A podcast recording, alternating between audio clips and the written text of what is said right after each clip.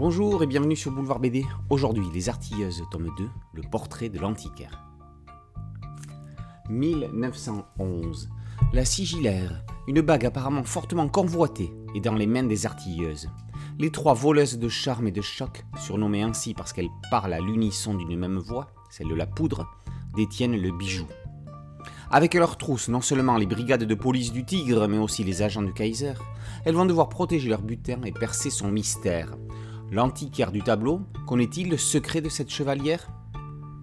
Les trois artilleuses sont trois drôles de dames, ayant chacune ses caractéristiques. Lady Remington allie le so chic british avec une magie spectaculaire. Mademoiselle Gatling semble sortie d'atelier mécanique d'usine parisienne. Petite, elle se faufile partout, prête à prendre tous les risques. Miss Winchester vient d'outre-Atlantique. Elle manie le Colt et la Winchester comme les meilleurs cow-boys du Far West. Leurs compétences et leur fréquentation les entraînent dans les plus mauvais coups de la capitale et les font se frotter aussi bien aux forces de l'ordre qu'aux bandes rivales. Pierre Pével développe le monde qu'il a créé en littérature dans son Paris des merveilles. Les Artilleuses n'est pas une adaptation de ses romans, c'est une autre histoire avec de nouveaux personnages dans le même univers. L'écrivain livre un scénario à 100 à l'heure, ultra efficace et qui ne donne qu'une seule envie, se plonger dans les livres de ce monde. Étienne Willem quitte le monde médiéval de l'épée d'Ardenois pour décrire un Paris début 20e semi-fantastique, un poil mécanique, mais pour autant pas tout à fait steampunk. Son graphisme s'adresse aussi bien aux adultes qu'aux jeunes ados. Cela fait des Artilleuses une série idéale pour passer d'un humour et d'une action RGN ou covinienne à des lectures plus hollywoodiennes. Alors, entre les tuniques bleues et 13, dès 9-10 ans, le passage par une série comme celle-ci est un pont idéal, non pas pour changer de lecture, mais pour élargir le champ des possibles.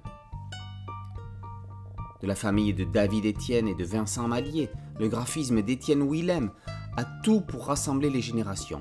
Willem se distingue ici par une remarquable scène de poursuite automobile en plein Paris.